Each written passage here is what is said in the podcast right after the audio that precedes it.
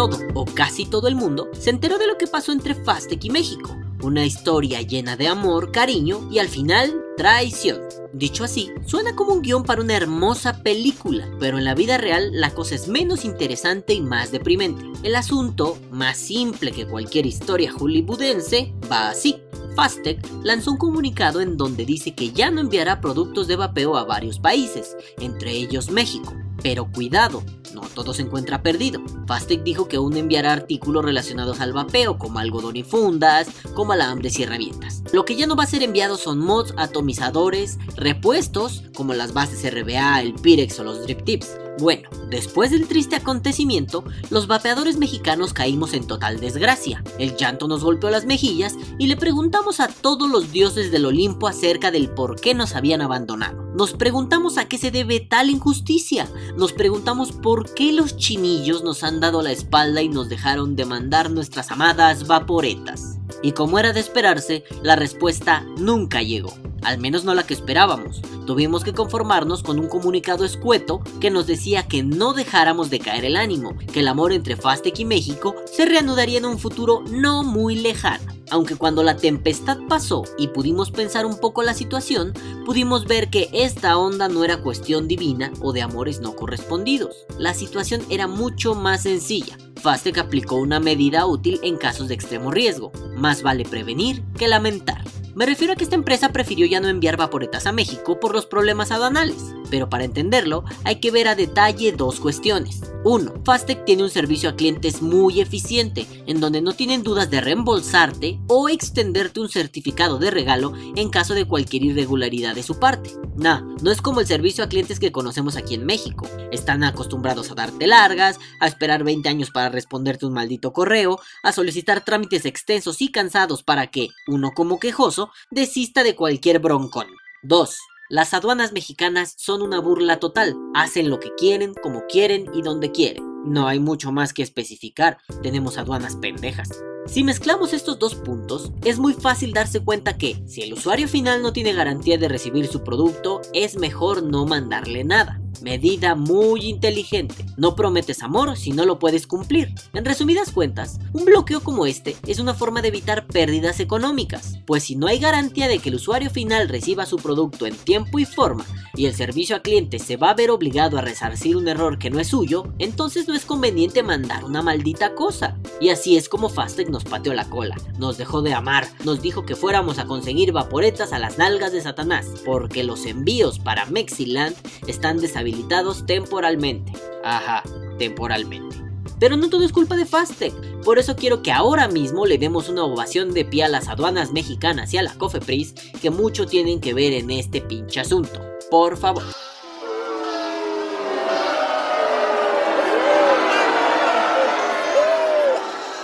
Y así ha sido la cosa. Desde ese fatídico día, vivimos el embargo Vaporil Chinorris y las cosas han sido oscuras y difíciles. Claro, difíciles para los que estábamos acostumbrados a comprar mercancía china barata sin importar que tardara dos milenios en llegar a su destino. Lo peculiar es que hubo un ambiente generalizado de locura en donde se especulaba que el mercado vaporil mexicano estaba en llamas, que se aproximaba una escasez difícil de superar. Todos pensamos que los precios empezarían a subir sin control y que pronto nos encontraríamos de nuevo con la fumadera en el hocico. Bueno, es una exageración, no todos, quizás solo los más quisquillosos. Sin embargo, eso no pasó, o al menos hasta ahora no ha pasado. Hay que tomar en cuenta muchos factores para que esto suceda. El alza del dólar y su relación con las elecciones en Estados Unidos, la especulación, el abuso y muchos otros. No obstante, la subida de precios es un fantasma que nos ronda, pero aún no se nos aparece. Me parece indiscutible que el mercado es, que el mercado ha estado ahí desde antes de que mamá y papá se dieran su primer beso. El mercado ya existía cuando uno era un pequeño polluelo desplumado. Sí, el mercado es, sucede, se transforma, se modifica, se adapta. Y con ello, nosotros los incultos del mercado nos asustamos constantemente sin importar que nuestro desconocimiento sea el que guía nuestros miedos.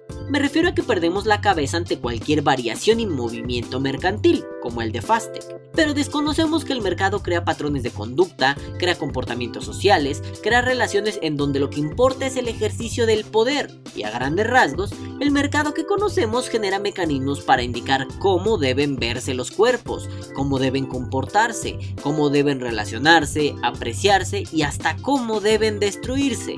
¿O qué? ¿Ya se les olvidó que fumábamos como locos porque nosotros lo decidimos y creíamos que era genial? Ajá, nosotros creíamos. Ajá.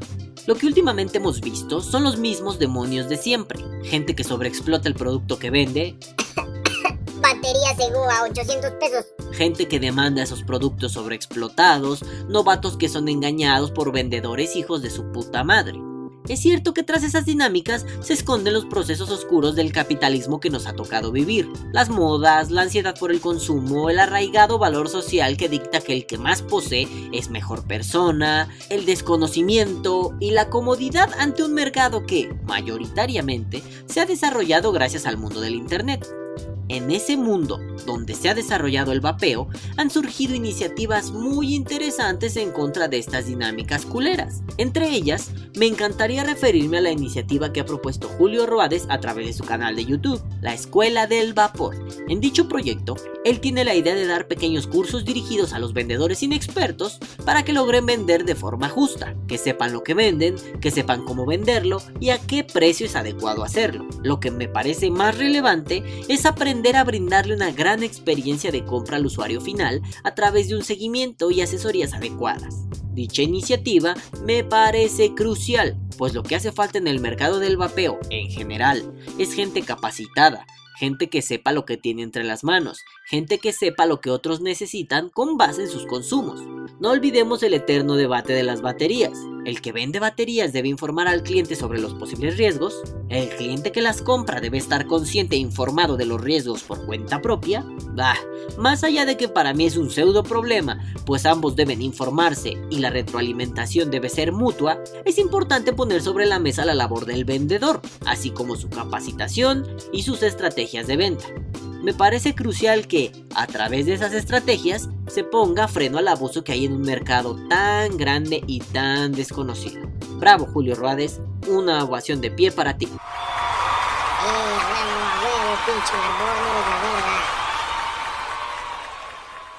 Pero no perdamos la cabeza, no podemos olvidar que siempre existirá el charlatán carismático, siempre existirá el vendedor experto, siempre van a aparecer por ahí los que venden clones a precio de original, los que atacan a todas las tiendas pero la suya no es la gran cosa, los que inflan el precio para hacerse ricos con un atomizador, los que siempre han visto el producto a mitad de precio en otro lado y nunca saben decirte dónde es ese otro lado.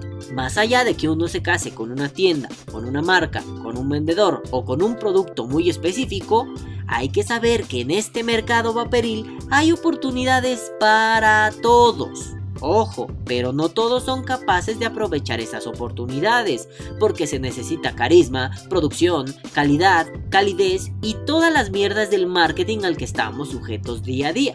Pensemos que el mercado del vapeo no es el lugar ideal en donde todos nos abrazamos después de comprar.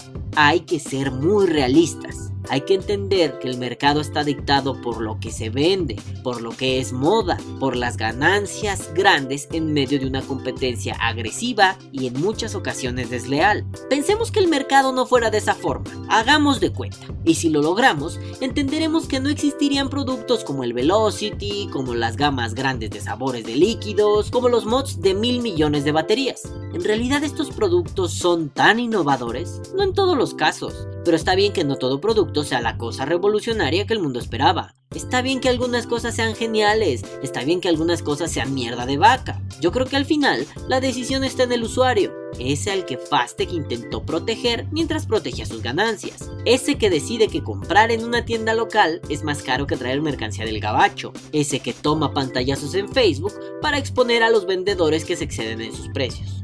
Todo eso está muy bien, pero no está nada bien que gracias a estos problemillas mercantiles se generen guerras estúpidas porque unos aman a un vendedor y otros a otro. Por favor, pórtense como adultos. Mejor pensemos que Fastec ya murió en México. Pero ahí está Gearbest y otras 5 o 6 o 7 o 1000 empresas similares. También pensemos que hay tiendas mexicanas, muy buenas, muy malas, pero existen. Pensemos que hay estafas, que hay precios altos en productos que no lo valen, que hay vendedores que dan buen trato y ofrecen productos de primera calidad. Lo importante en todos esos casos es informarse y conocer. Lo importante es aprender de las experiencias para generar un criterio. No convirtamos el mercado vaporil mexicano en una guerra entre believers contra directioners. Perdón por la referencia adolescente. Y mejor compremos donde nos plazca, cuando nos plazca y cómo nos plazca. Solo así tendremos la capacidad de generar ese criterio que les he mencionado. Solo a través de ese criterio seremos capaces de crear un mercado sano del vapeo en México. Que viva el vapeo. Vapea o muere.